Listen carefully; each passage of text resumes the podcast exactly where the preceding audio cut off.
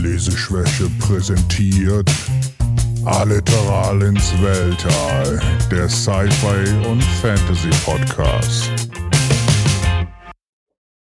Hallo und herzlich willkommen zur 21. Folge.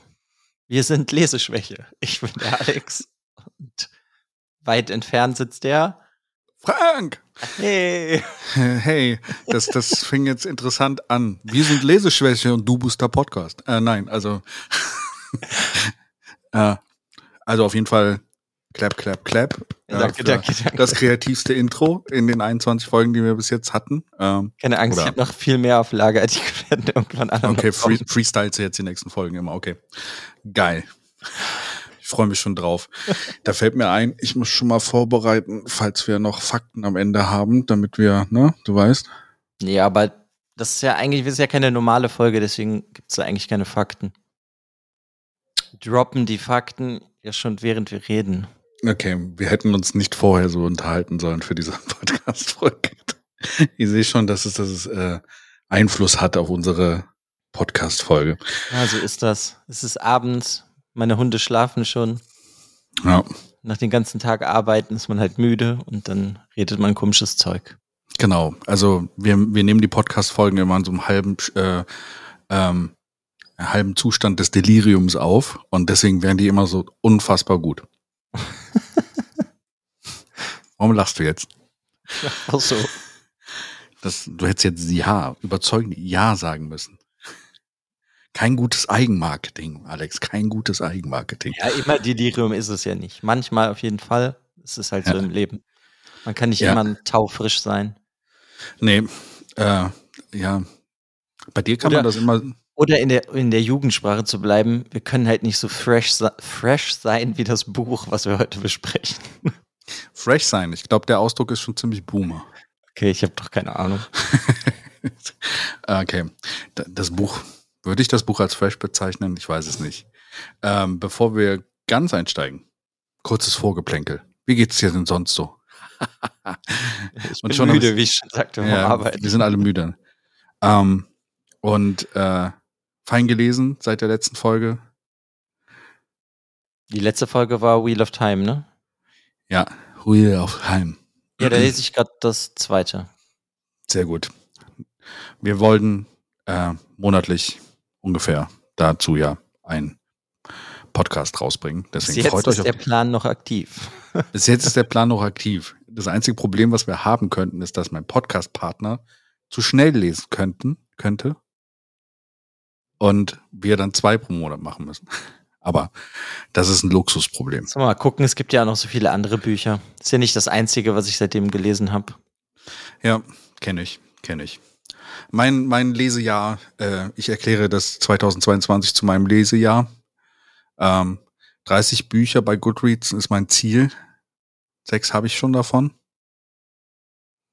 Das heißt, ich bin auf einem guten Weg. Hm. Stark vorne weg. Jo, ist doch gut. Ja. Irgendwann kommt bestimmt auch eine Phase, wo man nicht so viel zum Lesen kommt. Ja.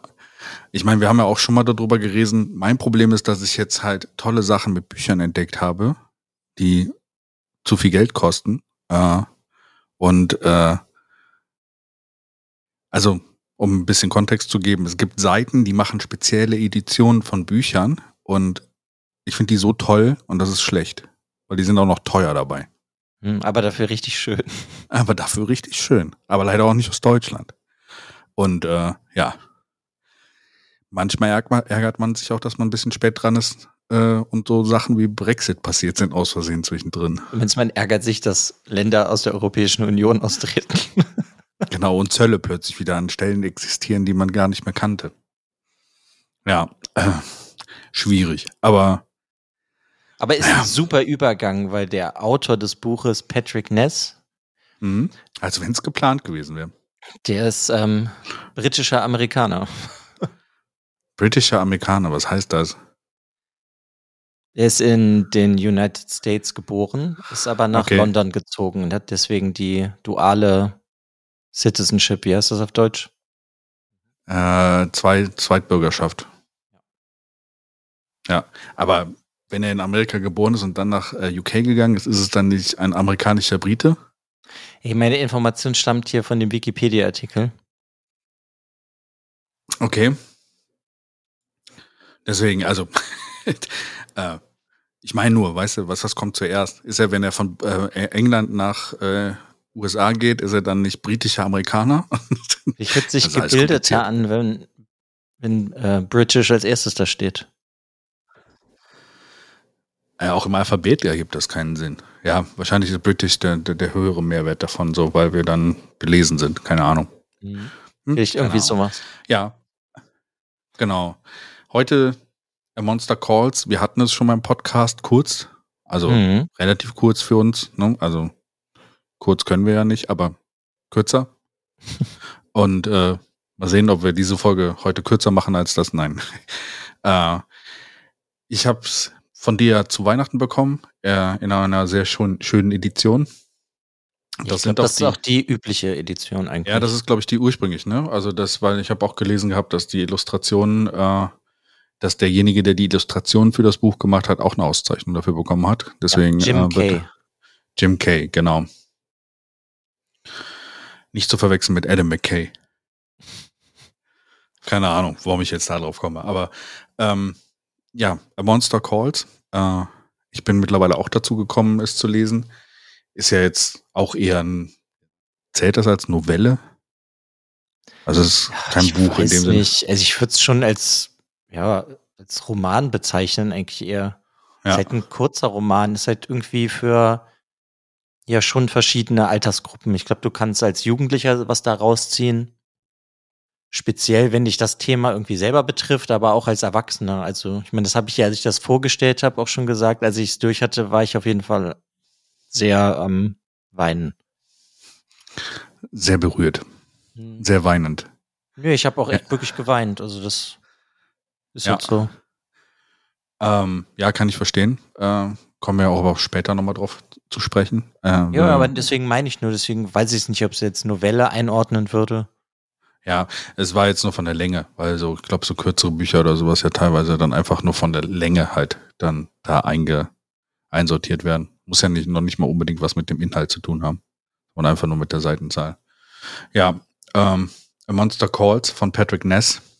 Mhm. Der großartige Autor von auch so Büchern wie, wie ist jetzt noch? Chaos Walking, meinst du? ja, gut, ich meine, da kann man ja auch nur zu sagen, im Generellen. Wir haben nur den Film gesehen, ja. Wir haben aber auch früher, ich meine, es ist ja schon Jahre her, haben wir Monster Calls den Film gesehen. Ja. ja. Und jetzt, wann war das letztes Jahr, haben wir Chaos Walking gesehen? Ja. Da kennen wir ja auch nur den Film und ich fand ihn halt ziemlich grauenhaft, um das irgendwie mal auf den Punkt zu bringen. Mhm, das ist noch äh, Deswegen, ich habe keine Ahnung, vielleicht ist das Buch ja toll. Das weiß ja. ich nicht. Ich muss aber gestehen, ich bin ein bisschen abgeschreckt nach dem Film. Geht mir genauso. Ob das im Buch auch nur drei Kilometer sind, für überall hinzukommen, keine Ahnung. ja, ähm, wie immer, wenn wir eine Folge einem ganzen Buch widmen, äh, am Anfang Einstieg spoilerfrei, also ohne Inhalte, so weit wie möglich, also nur das Generelle, um nicht äh, den Lesespaß an dem Buch zu verderben. Ähm, wir weisen dann im Verlauf des Gesprächs darauf hin und ähm, ab wo es dann wirklich in das Buch reingeht, ähm, falls da jemand hinspringen möchte, vielleicht sogar. Und erwähnen das auch in den Show Notes. Und, genau. Und apropos Show Notes, Instagram braucht noch Follower. Also der Link ist jetzt auch unten drin. Okay, Shameless Plug erledigt. Ähm, ja, bevor wir anfangen, möchte ich äh, eine Sache ansprechen. Also auf, im Englischen heißt es Monster Calls, auf Deutsch heißt es sieben Minuten nach Mitternacht. Das ist eine guter übersetzter Titel? Ich finde, es passt, aber nicht an allen Stellen in dem Buch. Ähm, ich finde ähm, Monster Calls irgendwie besser. Okay. Geht, geht mir zum Beispiel genau andersrum. Ich finde, sieben Minuten nach Mitternacht hört sich viel schöner an. Mhm. Und da das Monster ja immer sieben Minuten nach Mitternacht kommt, finde ich das irgendwie ein sehr gut gewählter Titel für das deutsche Buch. Zumeist kommt es sieben Minuten nach Mitternacht, ja. Ja, am Anfang. ja, genau. Deswegen, äh, gute Übersetzung. Also ich habe schon schlimmere gesehen. Ähm, aber wie gesagt, für mich äh, passt so für den Inhalt der Monster Calls ein bisschen mehr. Also ist ja subjektiv, aber Ja, ja, klar. Das, ich wollte dich das ja auch nur fragen, weil ich finde, das ist hier halt wirklich mal gelungen. Ja. Ich habe das halt oft bei Büchern, dass die im Deutschen sind die halt furchtbar oder haben furchtbare Titel bekommen. Mhm. Und hier finde ich das irgendwie, habe ich das Gefühl gehabt, sie haben sich wenigstens was überlegt. Ja, auf jeden Fall. Also es ist, äh, es kommt einem so vor, als hätte derjenige, der den deutschen Titel sich ausgedacht hat, das Buch auch wirklich mal vorher gelesen. Das stimmt. Genau, das habe ich versucht nett zu umschreiben. Was bei manchen anderen Büchern vielleicht nicht der Fall ist. Übrigens, sehr viele Bücher, die ich lese, die ins Deutsche übersetzt werden, da ist das nicht der Fall. Da klingen mhm. die deutschen Titel immer wie Autounfälle. Oder Einkaufslisten, keine Ahnung. Oder wie alte Menschen sich Fantasy-Namen vorstellen. Ja, ähm, Monster Calls 2011 rausgekommen. Von Patrick Ness eigentlich als Autor geschrieben, aber wie man auch im, äh, im Vorwort des Buches ja lesen kann, ist es eigentlich nicht die Story von ihm selber, die er da erzählt, sondern von Siobhan Dowd. Gut, dass du den ähm, Namen ausgesprochen hast. eigentlich wollte ich das dich machen lassen, weil ich finde dein, deine Aussprache besser, aber ähm, die Siobhan Dowd ist auch Autorin gewesen, oder? Mhm. Und die ist an Krebs gestorben. Genau, die ist am Krebs gestorben, bevor sie ihre Geschichte hier quasi auch er erzählen konnte. Es war ja irgendwie schon eine Idee für eine Story von, von, von ihr. Aber ähm, glaube, als das Buch dann rauskam, war sie auch schon entsprechend äh, gestorben. Ja, die ist 2007 gestorben, 2011 ist das Buch rausgekommen. Genau. Und die hat halt auch äh, Kinderbücher oder Young Adults Bücher halt geschrieben. Ja. Äh, The London Eye Mystery, wie ich hier lese, A Swift Pure Cry, Bogchild und Solace of the Road. Das sind so die notable Works von ihr. Äh, sie war auch Aktivistin äh, etc. und ist sogar auch, also ist sehr relativ jung gestorben. 47 ist sie nur geworden. Mhm. Ja. Deswegen äh, hat, ähm, ich weiß gar nicht, aber die hatten, glaube ich, also so wie das Vorwort sich liest, hatten die auf jeden Fall noch miteinander zu tun, bevor äh, sie gestorben ist und äh, konnten sich darüber austauschen. War doch so, oder? Ähm, ja, oder hatte, jein. Habe ich jetzt nicht ganz so in Erinnerung, aber wenn du das sagst. Ich meine schon. Ähm, äh, ja.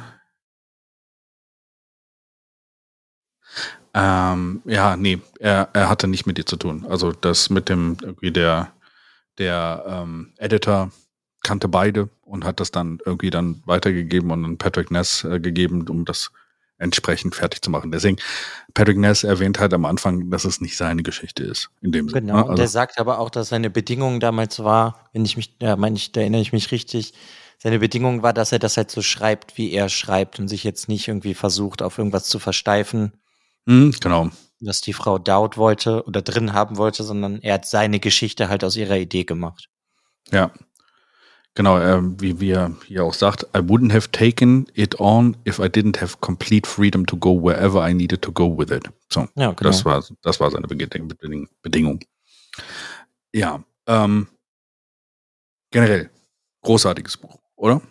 Ja, also ich würde schon sagen, dass das in meine das, ich habe sowas eigentlich nicht, aber ich nenne es jetzt einfach mal, es würde in meine Top 10 kommen. Mhm. Weil ich finde, es funktioniert einfach super in allen Belangen. Ob das ähm, die Geschichte selber ist oder wie die Geschichte aufgebaut ist, das gefällt mir super gut. Bis hin zu den Illustrationen finde ich das Komplettpaket einfach richtig, richtig toll. Ja, die Illustrationen passen perfekt zu der Geschichte. Also das ist, äh, ich mag es auch, es ist ja schwarz-weiß Illustration, ne? also keine Farbe mhm. und das passt auch äh, sehr cool in ähm, den Kontext, was gerade passiert dann an der Stelle. Und äh, sehr schön erzähltes Buch äh, mit einer sehr äh, intensiven Aussage und mit einem intensiven Message dahinter. Was ich mir nur so ein bisschen, was ich mich ein bisschen gefragt hatte, es wird ja als Young Adults äh, tituliert, ne? Mhm. Ich glaube, das ist ein Buch, wenn du das als Young Adult, als, als äh, Jugendlicher liest, also Irgendwann zwischen, was weiß ich, Young, Young Adult 10 bis 18, keine Ahnung. 18 bis 21, ist das schon mit ab 18? Ich glaube, Adult heißt an der Stelle, dass man dann schon 18 ist, oder? Ähm, interessant. Ja. Ja. Also ist auf jeden Fall, glaube ich, ein Buch, was du zweimal oder mehr lesen wirst in deinem Leben. Ja, aber das meinte ich ja vorhin. Mhm. Ich kann mir das gut vorstellen, dass wenn du jünger bist, dass du was daraus ziehen kannst. Und wenn du erwachsen bist, dann halt auch.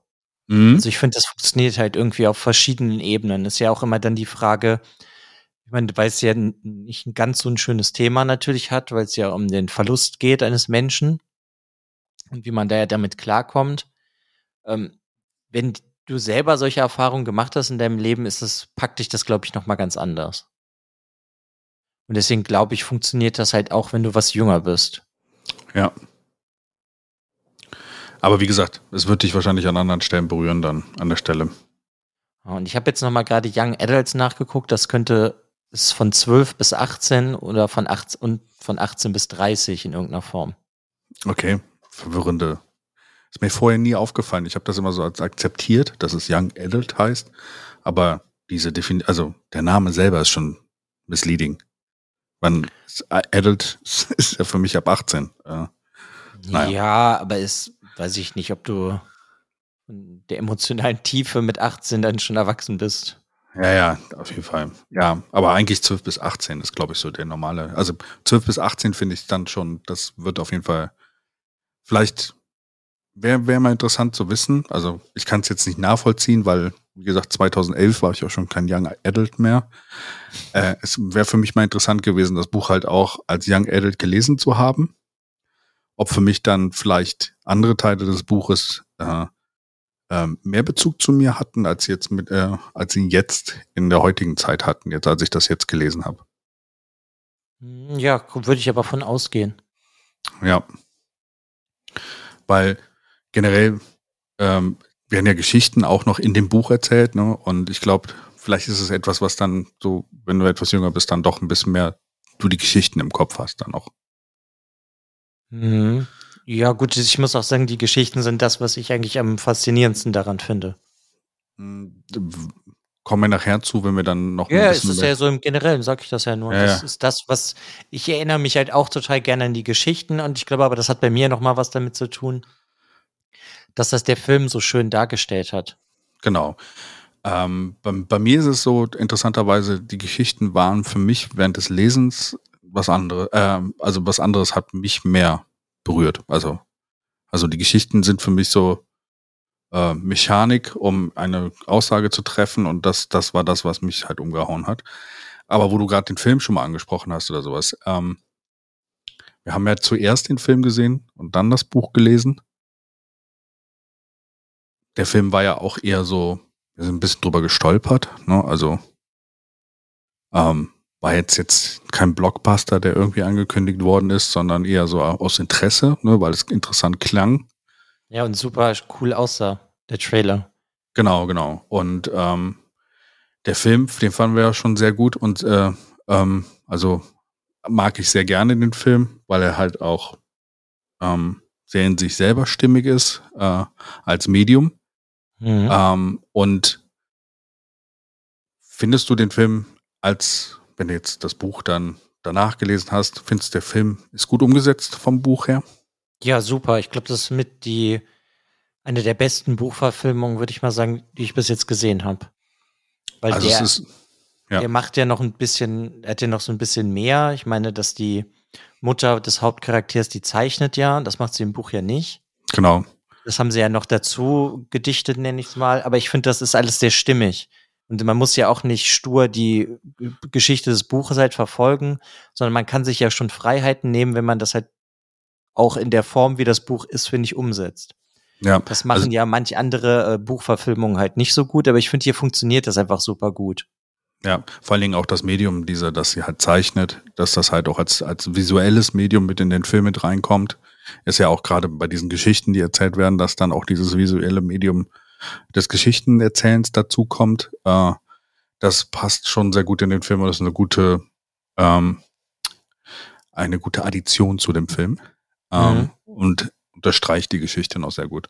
Also muss ich auch sagen, ich finde das eine großartige Verfilmung äh, von einem Buch und auch im Hintergrund. Ich ähm, fand es cool. Ist ja schon was her, dass wir den Film gesehen haben. Mich trotzdem immer noch dran erinnern zu können, wie das im Film umgesetzt war, als ich das Buch gelesen habe. Ja, also ich finde es wirklich super. Ist auch sehr gut gecastet. Hier ist ja Liam, Liam Neeson. Genau, als Stimme. Als Stimme des Monsters. Das funktioniert auch super gut. Ja. Ja, auch der Rest. Sigourney Viva, äh, Felicity Jones und äh, die ganzen. Also man hat gemerkt, dass alle, die da mitgespielt haben, auch investiert waren in den Film und äh, ähm, es mit sehr viel Herz gespielt haben. Mhm. Ja, muss ich auch sagen. Ich finde hier ist sogar auch, ja, egal, das ist das falsche Wort. Ich finde, es ist nicht so wichtig, ob man sich den Film anguckt oder das Buch liest. Je nachdem, was einen mehr anspricht. Ich finde, das funktioniert halt auf beiden Wegen gleich. Ja. Aber weißt du, wenn man jetzt mehr darauf reagiert, einen Film zu sehen, dann würde ich mir den Film angucken und ich reagiere halt normalerweise meistens mehr auf Bücher und das ist hier der Fall auch. Deswegen ist das Buch in dem Sinne da was besser für mich, weil ich halt einfach mehr darauf reagiere, weil ich es halt selber dann irgendwie erlebe, weil ne, hat ja was mit dem Lesen selber zu tun. Mhm. Aber da muss ich wirklich sagen, ich finde, das ist, wenn man das irgendjemandem empfehlen will und der will nicht lesen, dann soll er sich ja den Film angucken. Ja. Äh, für mich ist es so, dass beide Medien gut miteinander funktionieren, also und es auch tiefer machen. Also klar, das Buch ist natürlich dann das ursprüngliche Werk und hat natürlich äh, die Aussage wird in dem Buch intensiver dargestellt, glaube ich auch, ähm, weil das halt in deinem eigenen Kopf auch äh, sich abspielt. Und ja, das meine mehr ich, Zeit ja. damit verbringst, ne? Also du verbringst ja auch mit diesem Buch dann mehr Zeit wahrscheinlich. Und ähm, trotzdem, also beides funktioniert gut. Also es ist quasi so, als wenn du den Comic von, von, von einem Lieblingsbuch siehst. Also, also es ist ein anderes Medium, aber es gibt dem Ganzen noch etwas Mehrwert. Mhm. Ja. Ähm. Ähm, ich musste mich mein Podcast-Kollege räuspern musste.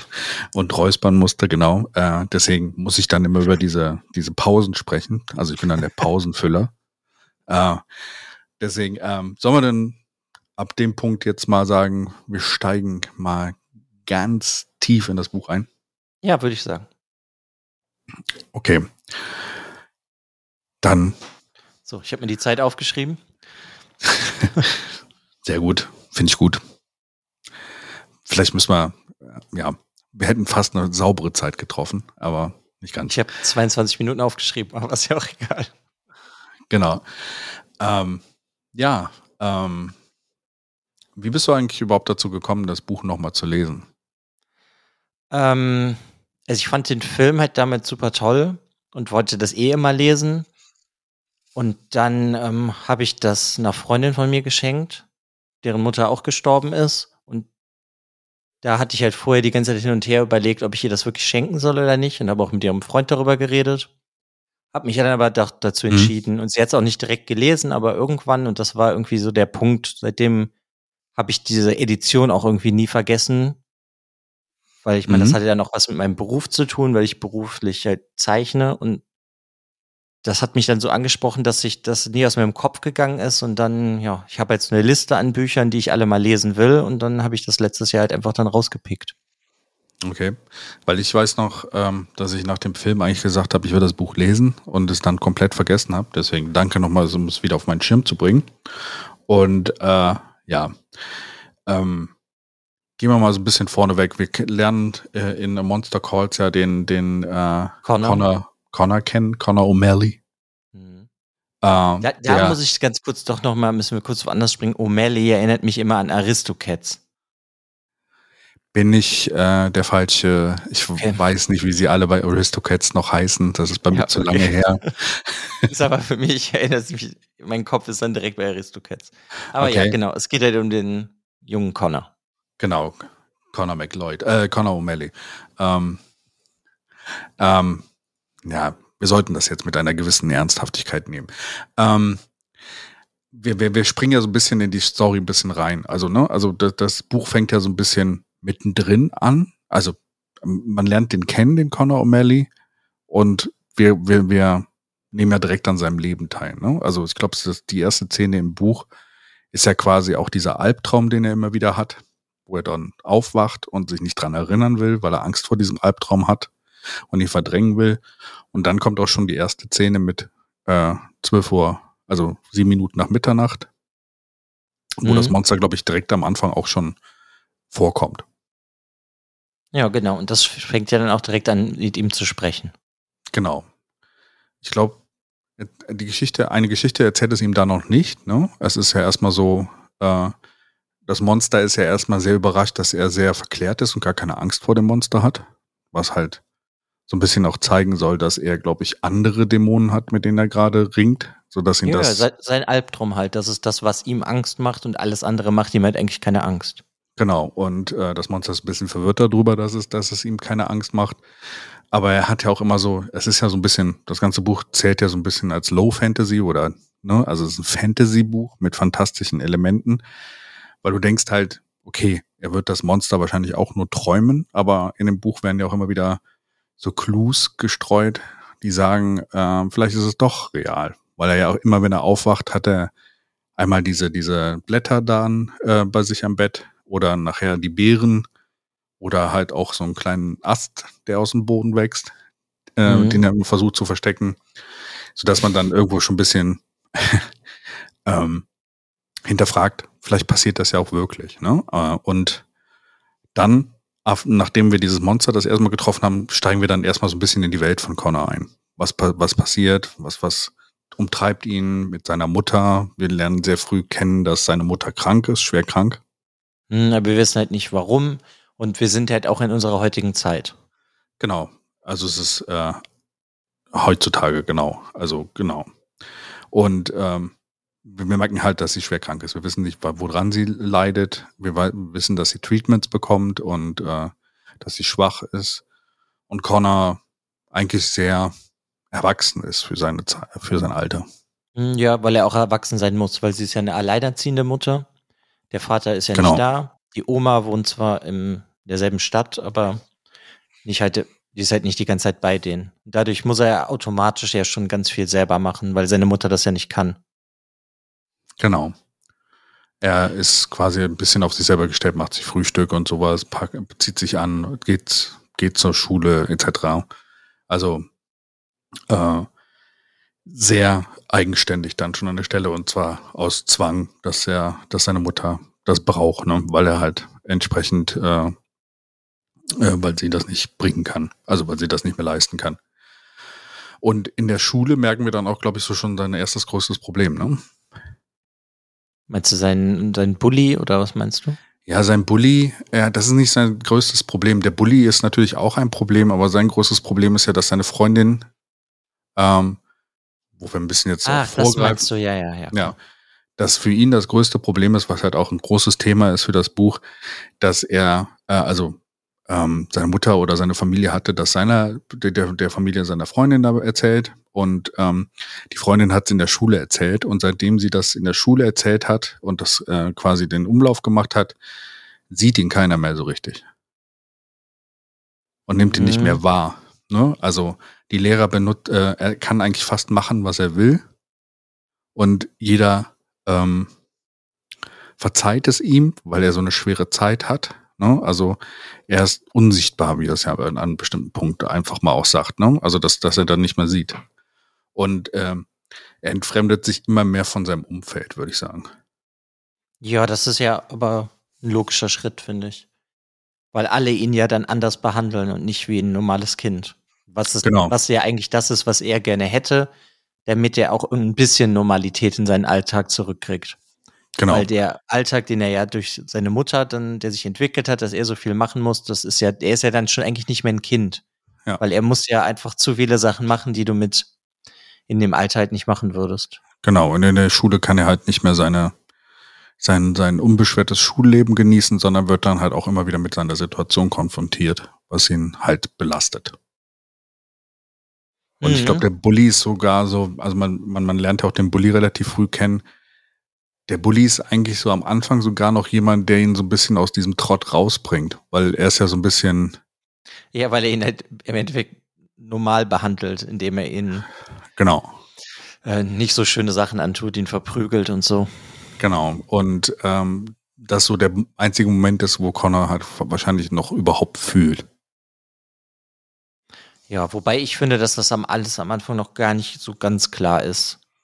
Ja, ja, das ist im Verlauf der Geschichte. Ich meine jetzt nur, aber am Anfang äh, lernt man das halt so nur generell kennen. Im Verlauf der Geschichte haben wir dann dieses Monster, was diese, was eigentlich ist ja die Prämisse des Monsters, dass es kommt und sagt, ich erzähle dir drei Geschichten. Mhm. Und die vierte Geschichte erzählst du mir dann und das muss die Wahrheit sein. Ansonsten fresse ich dich auf. Keine Ahnung. Auf jeden Fall. Mach Monster-Sachen mit dir. Ja, und das Monster kommt ja im Endeffekt wegen dieser Angst, die Connor hat, wovon er diese Albträume hat. Das ist ja eigentlich das Ziel des Monsters. Ist es? Also ich habe es anders verstanden, aber okay. Ja, wie hast du es denn verstanden? Ich dachte halt, dass das das Ziel vom Monster ist, dass er ihn ja jetzt im Endeffekt das so aufzwingt. Ich erzähle dir drei Geschichten, du mir eine. Und die Geschichte, die er erzählt, ist ja eigentlich der Albtraum, den er hat. Dass er das halt einfach dann mal zugibt, weil er sich ja die ganze Zeit versucht, davor zu verstecken oder es halt zu ignorieren. Ja, aber er versteckt sich nicht vor seiner Angst. Ja, die Wahrheit zu sagen, davor versteckt er sich. Ja, aber was ist die Wahrheit? Das ist dann das Ende des Buches, ne? Ich meine, ja, ja. Dass, dass seine Mutter stirbt und er möchte, dass alles vorbei ist, weil das ihn halt die ganze Zeit quält. Genau, er möchte das Erleichterung. Ja, auch, ja, ja, aber auch, dass er halt dieses Loslassen, was ja dieser Albtraum, den er hat, ja immer widerspiegelt, dass er seine Mutter nicht loslassen möchte. Aber er muss loslassen, damit es ihm halt auch besser geht, weil irgendwann kann er sich halt nicht mehr nur darum kümmern, dass es seiner Mutter schlecht geht und sie stirbt, sondern er muss ja auch selber dann leben. Ja, ich glaube aber, was, was am, wo es dem Monster mehr drum geht in dem Moment, oder zumindest ist das meine Interpretation, ist ja immer subjektiv die ganze Sache. Was, was ihn daran so beschäftigt oder was ihm so schwer auf dem Magen liegt, ist nicht darum, dass er sich damit beschäftigt, dass er loslassen muss oder sowas, sondern die Scham, die er empfindet, dass er das gerne, dass er loslässt. Also in seinen Albträumen lässt er ja los. Ja, das ja, ist, klar. Ja. Das ist ja, ja der Punkt. Also er hat ja diesen Albtraum und er lässt los. No? Ne? Also er lässt ja eigentlich los und schämt sich dafür, das zuzugeben, dass es ihm gut tut. Weil es ihn sonst zerstört. Mhm. Und das ist, glaube ich, das, was das, wo, wo das Monster darauf hin, äh, hinaus will. Und das sagt es ja auch am Ende. Es ist okay, äh, Connor, dass du das willst. Und es ist, du musst es machen, damit du selber nicht kaputt gehst daran, dass du selber nicht zerbrichst daran. Und das ist, glaube ich, so der Punkt. Also es geht nicht um die Angst und sowas, ähm, also aus meiner Sicht, sondern äh, wirklich um diesen Punkt, gesteh dir das ein, schäm dich nicht dafür, es ist ganz natürlich. Ja, aber das ist ja so eine Mischung. Ne, auch aus hm? Angst und so, das steckt ja da alles irgendwie mit drin. Also so empfinde ich das. Ja, ja, klar. Ja, wie gesagt, man kann das anders interpretieren, aber das ist so. Weiß, weiß ich nicht. Ich finde jetzt eigentlich gar nicht, dass du das so sehr anders interpretieren kannst.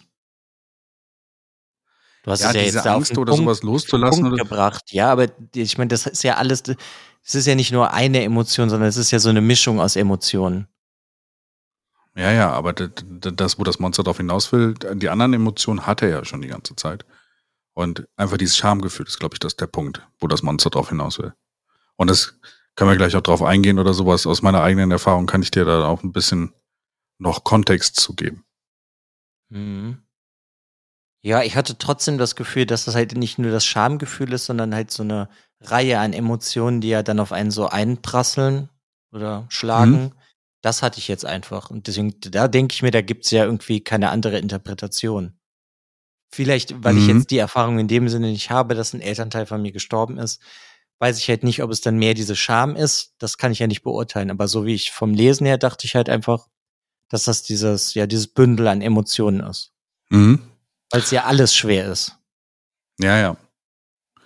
Ja, genau. Und dann haben wir ja aber eigentlich ja das, was ich halt sehr schön an dem Buch finde, ist, dass das Monster ihm ja versucht, das beizubringen, was er tun soll, in Form von Geschichten. Genau. Weil die ja alle eine Moral haben, die Geschichten. Jede ja, Geschichte hat eine Moral. Ja, ja. Und ähm, auch immer dann in dem Kontext halt äh, eine Moral, die Connor halt auch überrascht. Mhm. Also, ähm, wir können ja kurz mal auf die Stories eingehen. Ne? Also ja, beim gerne. ersten, ja.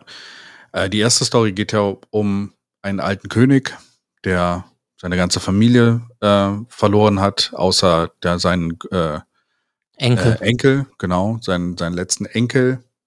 Und dieser König heiratet dann eine junge, schöne Frau äh, und, und alle glauben, dass es eine Hexe ist. Ja, speziell der, der junge Prinz, halt der Enkel. Ja, genau. Und äh, dieser alte König stirbt dann halt, bevor er wirklich dann halt auch dann die Thronfolge übernehmen kann. Und seine Mutter übernimmt dann erstmal so die Geschäfte. Die, ja, die regiert halt und die regiert gut. Ja, genau. Aber das sitzt halt bei dem, bei dem Enkel, halt dem Prinzen nicht so gut. Das, das ist ihm ein Dorn im Auge, weil er möchte das ja sein. Er möchte der König sein. Genau. Aber er rennt ja erstmal weg. Also die Geschichte wird ja so erzählt, dass du am Anfang eigentlich äh, ähm, Zuneigung zu dem Prinzen äh, ähm, erlebst und sagst, okay, meine, meine, meine Frau oder meine, meine, meine Liebschaft ist äh, getötet worden. Es war bestimmt die, die Hexe, ne? Äh, nee, ja gut, aber dann, dann können wir es ja mal kurz richtig sagen. Also der Prinz hat eine Geliebte oder ich möchte heiraten, mit der läuft er weg und die übernachten halt unter dem Baum, was halt das Monster im Endeffekt ist. Und am nächsten mhm. Morgen wacht er auf und sie ist tot.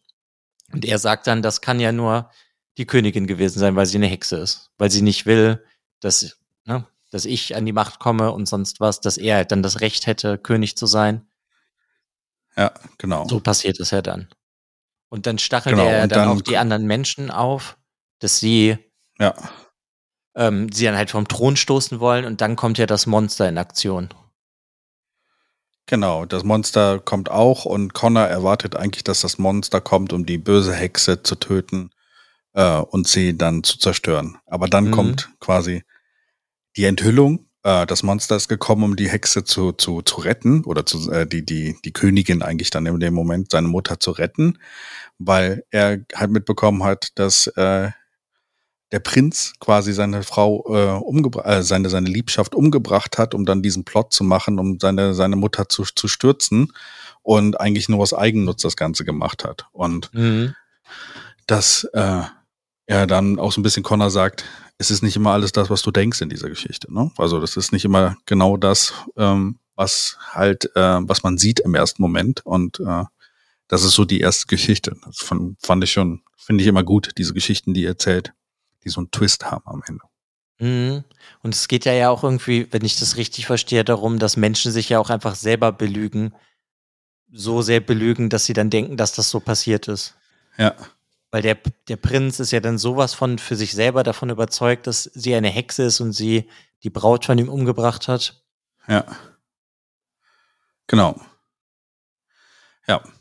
Und äh, das Ganze, also jede Geschichte spielt ja auch nachher dann so ein bisschen auf das äh, auf das Endresultat mit ein. Ne? Also auch diese Moral von der Geschichte äh, hat nachher eine Bedeutung für das Ende. Ja, klar, ich meine, da soll doch jetzt dann die Moral für ihn daraus sein, er soll sich halt auf, er soll aufhören, sich selbst zu belügen, oder nicht?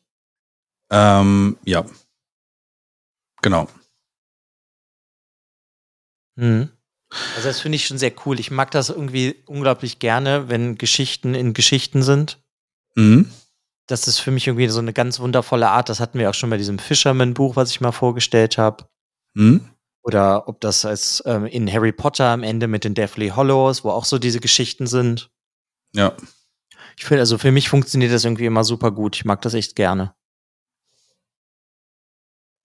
Ja, finde ich auch gut. Also es ist auch hier sehr schön eingewoben. Und äh, ich finde, wenn man den Film vorher gesehen hat, hilft es einem auch bei der Visualisierung. Ich meine, im Film sind ja die einzelnen Geschichten auch anders visualisiert. Vom Zeichenstil her. Ähm, klar, auch die Illustrationen aus dem Buch, ne? die, die sind auch sehr schön dazu. Aber es hilft noch so ein bisschen dem Ganzen so, so ein Background zu geben. Also ich musste immer an die Illustrationen aus dem, aus der, aus dem Film sogar denken an der Stelle. Hm, das ist ja wie so verlaufende Tusche immer. Ja. Das finde ich mega gut. Ja, das funktioniert auch echt, echt ist echt einfach toll. Ja. Ja, und dann die zweite Story. Äh, geht es um den. Da geht es um den Apotheker, ja. Apotheker, genau. Quasi. und ja? den Pfarrer. Genau, genau, der Pfarrer und der Apotheker. äh, der Apotheker steht quasi für das Neue, die neue Medizin. Ne? Der Pfarrer betet nur darum, dass Leute äh, gesund werden. Der Apotheker hat die Medizin, um jemanden äh, gesund zu machen. Ähm, ähm, ja, und der Apotheker will ja, ne, dass dieser Baum gefällt wird. Ah, nee, es ist genau andersrum, sorry. Ähm, der Apotheker ist quasi die alte Welt und der, der Pastor ist quasi die neue, der neue Glaube. Ja, aber willst du das neuer Glaube nennen? Das ist doch einfach generell nur, der glaubt halt nur. Ja, genau. Aber der Apotheker hat halt quasi diese Pflanzensachen, ne? Also der Pastor glaubt an die Medizin, der Apotheker eher an das Homöopathische oder dieses Esoterische teilweise halt auch, oder? Ja, gut, da das ja auch so mittelalterlich ist, würde ich schon sagen, dass das einfach damals die Medizin war. Mhm, Wenn genau. ja der Glaube war, dass ein, eine bestimmte Wurzel oder Baum halt Menschenleben retten kann, indem du das mit was anderem mischst, dann ist das Medizin für mich mhm. von damals. Genau. Und äh, deswegen will er, der Apotheker fragt ja dann den Pfarrer, ob er halt diesen Baum, ich vergesse mal, wie das heißt, auf Deutsch heißt der Baum.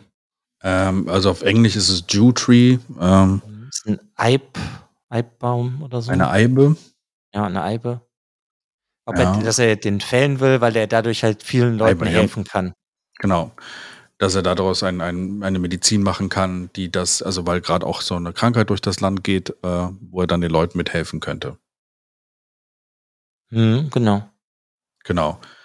Und äh, der, äh, der Pfarrer lehnt ab und sagt nein und äh, hat halt auch vorher, das erfahren wir auch so ein bisschen, die ganze, das ganze Dorf auch gegen ihn aufgebracht. Ne? Also, dass, dass sie nicht mehr zum Hingehen und ähm, aber als dann seine Töchter, sind es zwei oder eine? Zwei. Das ist ja zwei, ne? Seine Töchter dann krank werden, äh, bettelt er plötzlich da drum und sagt, äh, ja, du, du kannst den Baum haben, bitte rette meine, meine, meine Töchter und sowas und äh, äh, hilf mir, hilf mir und ähm, genau, nur damit die Töchter geheilt werden. Hm, ja, ja, das passiert dann aber halt nicht. Genau.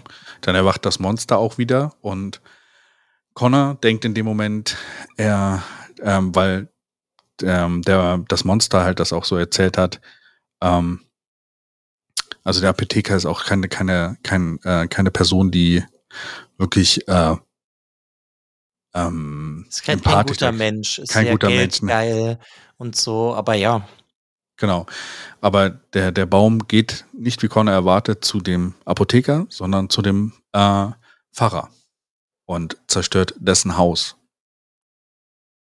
Und ja, das ist so ein bisschen unerwartet und der Baum argumentiert damit, ähm, dass äh, er denjenigen zerstört, der ähm, für seine eigenen Nutzen quasi seinen Glauben aufgibt dann an der Stelle und ähm, ähm, deswegen dann alles dafür tun würde.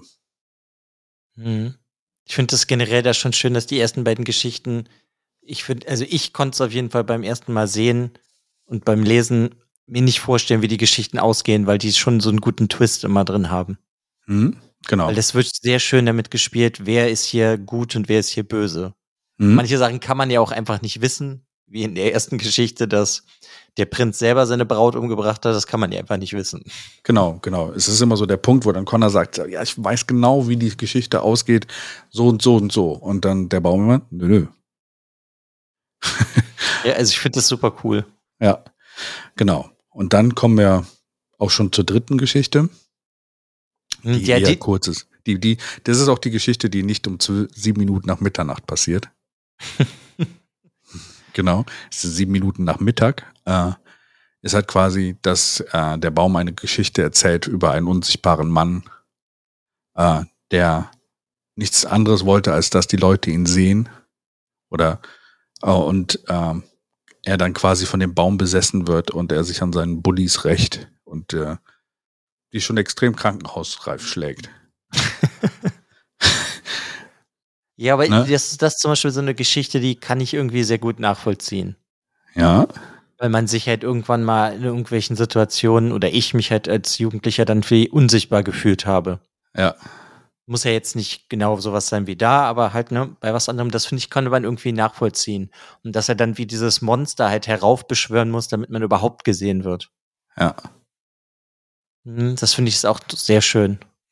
Ja, und es ist äh, heftig, wie er ihn zerlegt. Aber wir haben, warte, bei der zweiten Geschichte haben wir aber vergessen, dass am Ende, wenn ja das Monster das Haus von dem Pfarrer zerstört, Mhm. dass Connor ja das Wohnzimmer seiner Oma dann zerstört, wo er dann halt irgendwann im Laufe der Geschichte ja hingebracht wird, weil er nicht mehr Genau. bei seiner Mutter zu Hause bleiben kann, weil die ins Krankenhaus muss.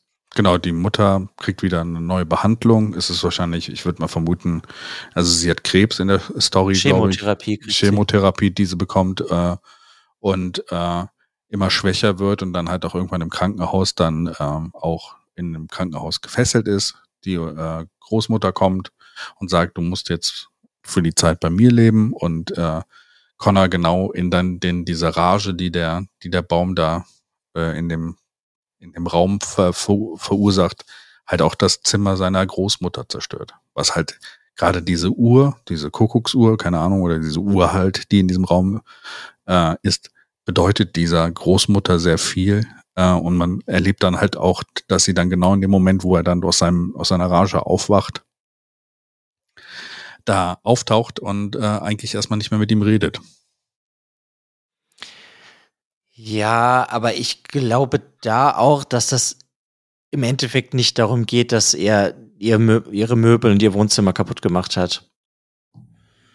Das ist ja mehr einfach so, weil die Situation ist für halt die Mutter, die Oma und den Connor ist die ja beide total, Genau. auf Deutsch gesagt, beschissen. Ja, ja, klar.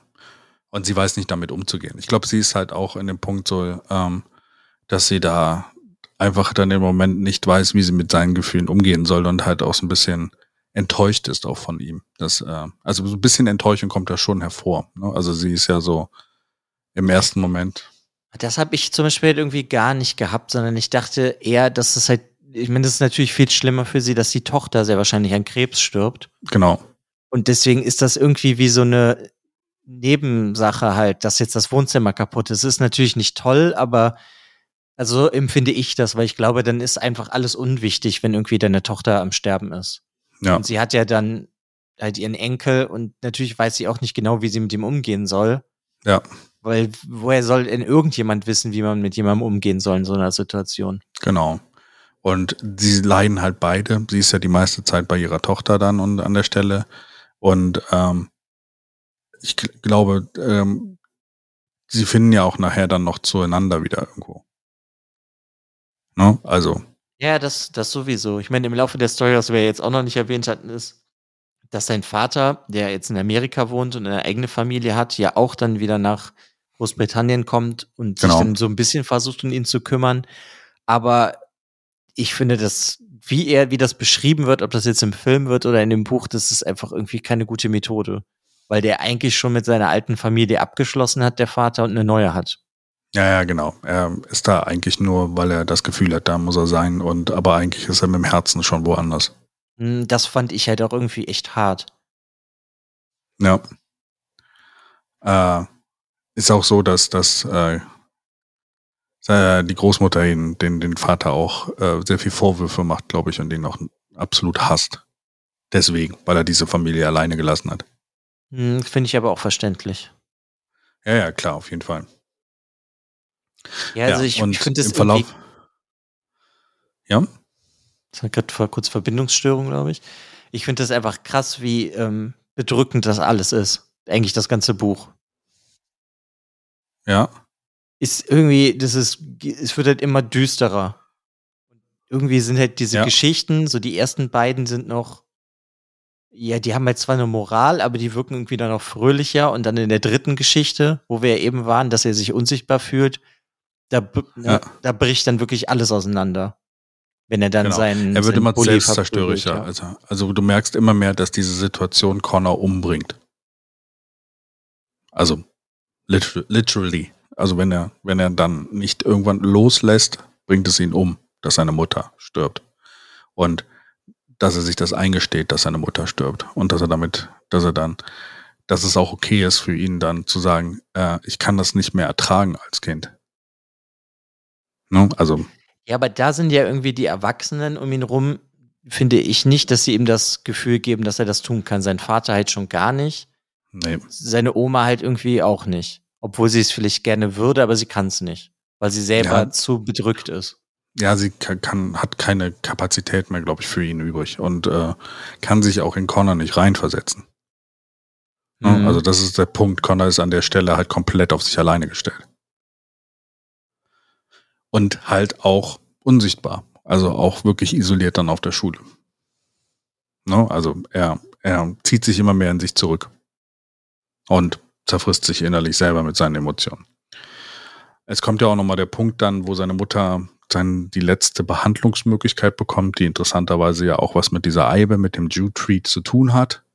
Und Mhm. Connor dann einen gewissen äh, Hoffnungsschimmer sieht, weil klar, sie hat ja auch immer von diesem Baum geredet, also muss auch dieser Baum mir helfen. Aber im Endeffekt, am Ende, als er dann die vierte Story dann äh, erzählen muss, äh, ist es dann klar, dass es zu Ende geht mit ihr.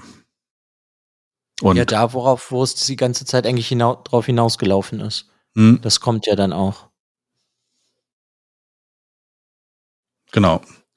Und alles, was er so im Inneren, und das ist für mich, glaube ich, diese letzte Geschichte, ist, ähm, dass er sich zugibt, dass er, dass er dieses Leiden, dass er, dass er sich selbst zugeben muss, dass er gerne dieses Leiden beendet haben möchte. Und äh, das ist etwas, was mit mir sehr stark, äh, äh, für mich sehr stark ähm, nachvollziehbar war aus, aus, aus ähm, meiner Geschichte. Also es, äh, das Buch war, ich war mir auch nicht ganz sicher, ob ich im Podcast über das Buch reden wollte, weil das sehr nah äh, an meine Erfahrungen in meinem Leben drankommt äh, und äh, ich das sehr stark nachvollziehen kann, was dort passiert.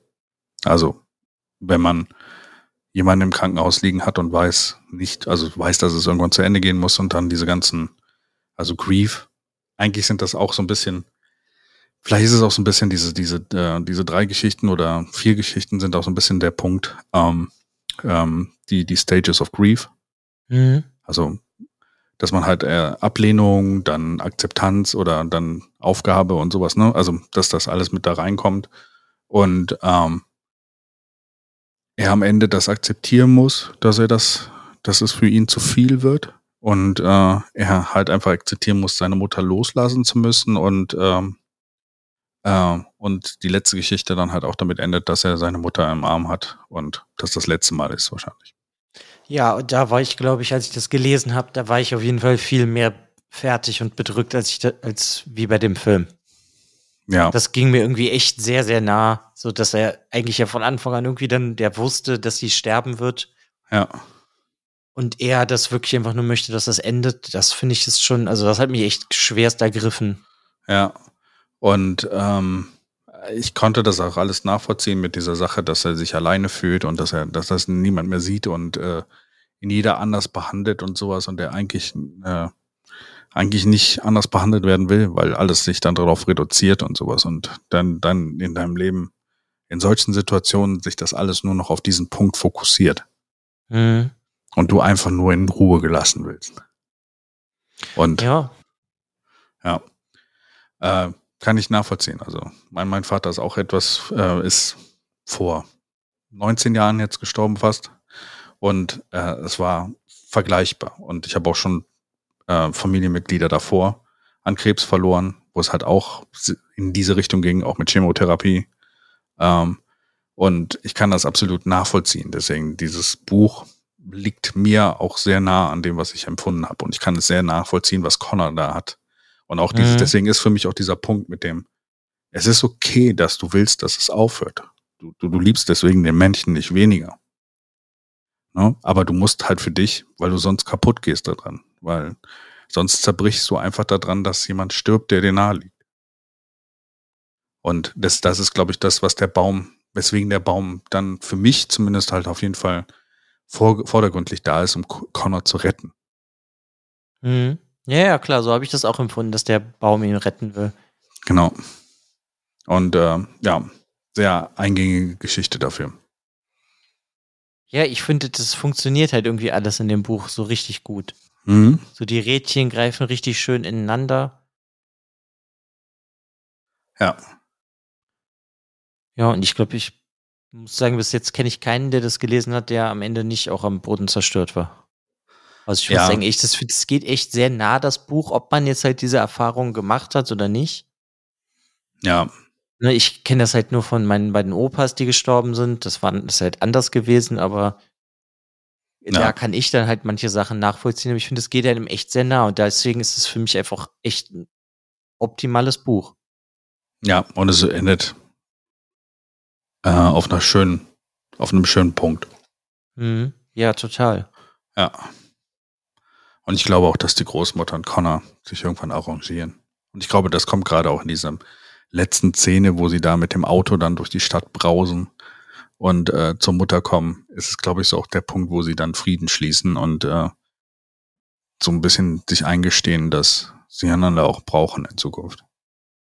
Mhm. Ja, klar, weil ich meine, der Enkel ist ja auch ein Teil der Mutter.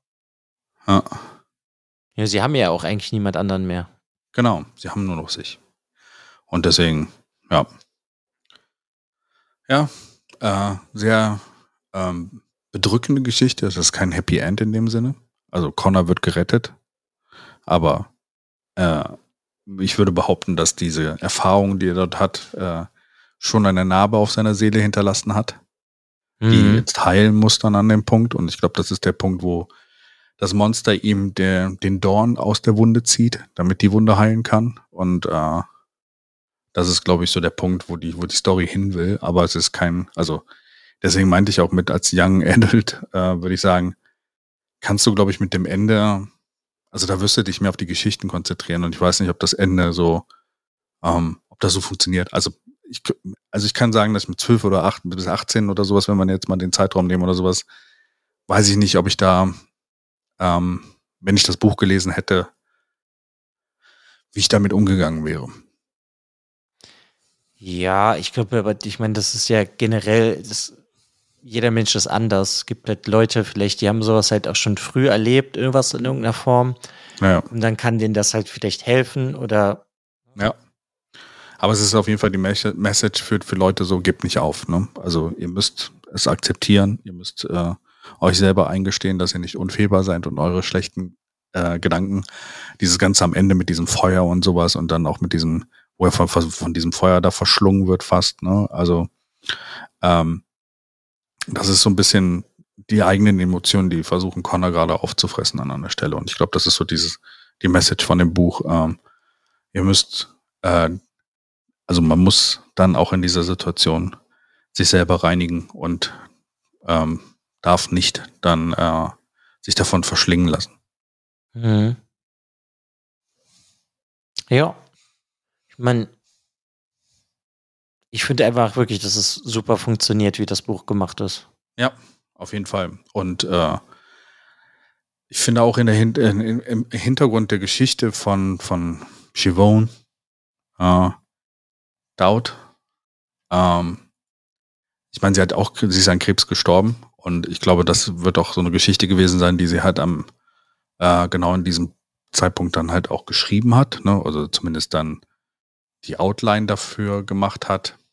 Und ähm, ich finde auch aus der, aus der Perspektive ähm, gibt Patrick Ness, was ja, es wird viel von ihm selber dann natürlich da drin stecken, ne? weil er gesagt hat, ich mache das so, wie ich das möchte, Mhm.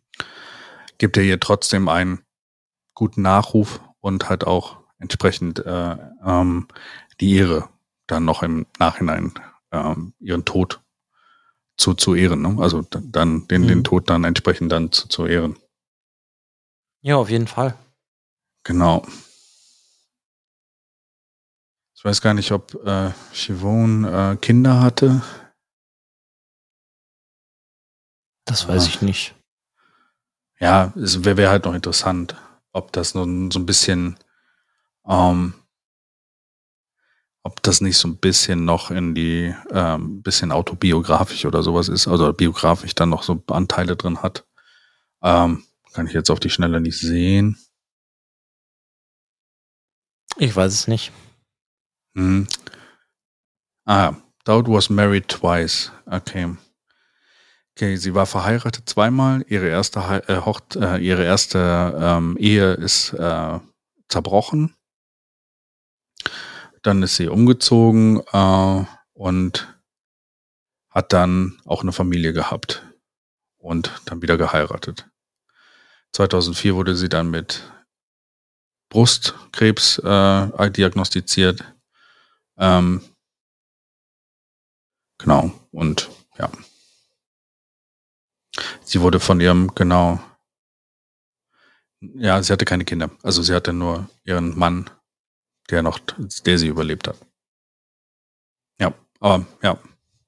Mhm. So ein bisschen vielleicht dann auch so den Punkt mit rein. Vielleicht hat sie da auch, also sie hat da bestimmt auch mit, mit, mit Erfahrungen verarbeitet, die sie selber hatte. Oder? Ja, gehe ich von aus. Ja, kein leichtes Buch, aber nee, auf jeden Fall nicht. eine 7 von 6. Ja, auf jeden Fall. Das ist auf jeden Fall eine 7 von 6. ja. Da funktioniert einfach viel zu gut. Ist auch irgendwie viel zu schön. Ja. Obwohl es so traurig ist, finde ich es halt trotzdem mega schön in allen Formen und Varianten. Ja. Also, wenn man es halt nicht kennt, kann ich es auf jeden Fall eigentlich jedem nur empfehlen. Genau, also eine Aber klare man Lesung. muss vielleicht auch immer dann den Zeitpunkt finden, wo, wann man das liest. Genau, es ist etwas, was vielleicht auch speziellen Moment hat, wo man sowas liest. Mhm. Ja, ich glaube, mehr haben wir eigentlich auch gar nicht mehr zu sagen, ne? Genau. Würde ich sagen. Wie man merkt, ist dann auch ein bisschen schwerer geworden im Laufe der Folge darüber zu reden. Ja. ja verständlich. Mhm. Ja. Danke auf jeden Fall nochmal für dieses Geschenk. Bitte, bitte. Und äh, an jeden, der das hier hört, liest dieses, lest dieses Buch. Äh, empfehlenswert. Und, Und gebt nicht auf. das auf jeden Fall auch, ja. Niemals aufgeben. Es geht immer weiter. In irgendeiner Form auf jeden Fall. Genau. Nach, nach, nach jedem Schlechten kommt auch was Gutes. Ja, gut, dann würde ich sagen, hören wir uns in zwei Wochen wieder. Spätestens, genau. Mit etwas nicht so Traurigem. Genau. Jetzt ab jetzt müssen wir wieder erstmal wieder was Fröhliches machen oder Lustiges. Und äh, deswegen heute auch kein Advertisement am Ende. Es hat mich gefreut, mich ja, mit dir mich unterhalten auch. zu können über das Buch, Alex. Und äh, an alle Zuhörer und Zuhörerinnen da draußen, vielen Dank fürs Zuhören und bis zum nächsten Mal. Tschüss.